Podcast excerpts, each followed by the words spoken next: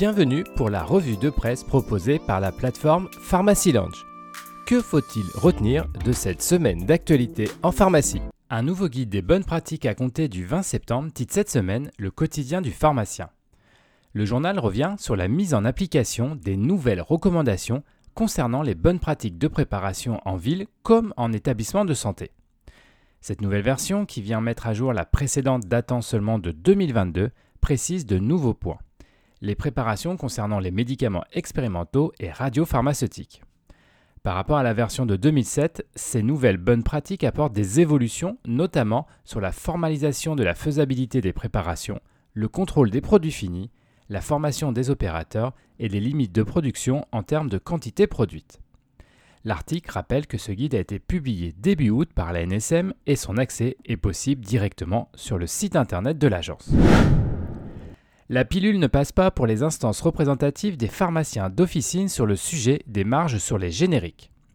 C'est la conclusion que l'on pourrait avoir à la lecture de l'article Baisse des remises sur génériques, qu'en pensent les syndicats publié cette semaine dans le Moniteur des pharmacies. On y apprend que la mission interministérielle sur le financement et la régulation des produits souhaite baisser de moitié la remise commerciale sur les génériques. Interrogés par le journal, les syndicats sont totalement opposés à cette proposition. Du côté des autorités, cette diminution de marge pourrait être compensée par un développement d'activités de santé publique comme par exemple la vaccination, les TROD ou encore les biosimilaires.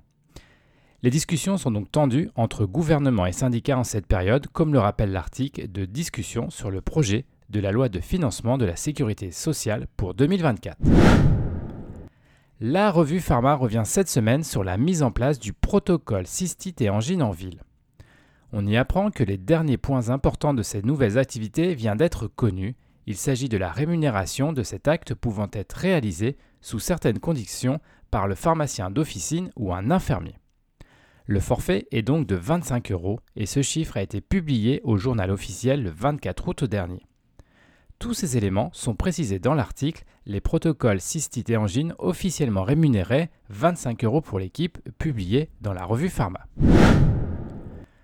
Pour finir cette revue de presse, allons du côté de l'industrie pharmaceutique avec un article mis en ligne cette semaine sur le site de l'usine nouvelle. On y apprend que Pfizer fait face à la chute de ses revenus liés au Covid-19.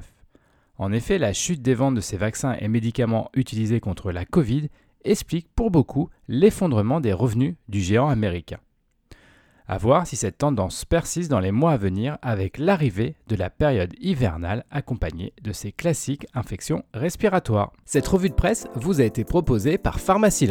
N'hésitez pas à vous inscrire pour découvrir les différents services de la plateforme. C'est gratuit, sécurisé et confidentiel.